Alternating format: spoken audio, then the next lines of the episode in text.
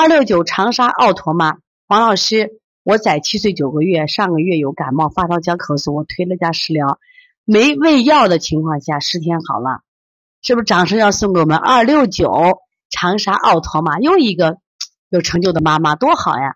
可是鼻子一直反复有鼻涕，有时候黄有时清，这个我重点做了鼻区，可效果不明显。我崽是阴虚体质，爱吃肉，口味重，不长肉不长个。最近从托管回来，闹着要吃饭，大便两天一次，前干后软臭。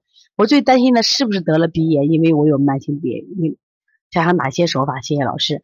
如果是鼻子十天都没有好的情况下，那就考虑有鼻炎。只是他刚得的话，特别好做，知道吧？鼻炎的时候，千万不要用驱寒的手法。当然，我们说有过敏性鼻炎，因寒引起可以。如果是慢性鼻炎，这些天的话，它跟寒如果没关系的话，重点加强脾胃调理。脾为肺之母，首先要做补脾，首先要做补脾，补脾揉板门，加清肺平肝，然后做鼻区穴位，印堂、鼻通、迎香、搓擦鼻翼、黄风入洞。如果有黄鼻的话，做一下额窦、上颌窦，这要做来，然后把背部的肺腧要做一下啊。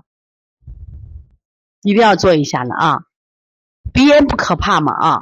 鼻炎的话，可首先你这这肉要减下来的，你不肉肉不减下来，皮炎也不好治的啊！看到我们二八三和和妈说，一上完课就信心百倍，应该是这样子的啊！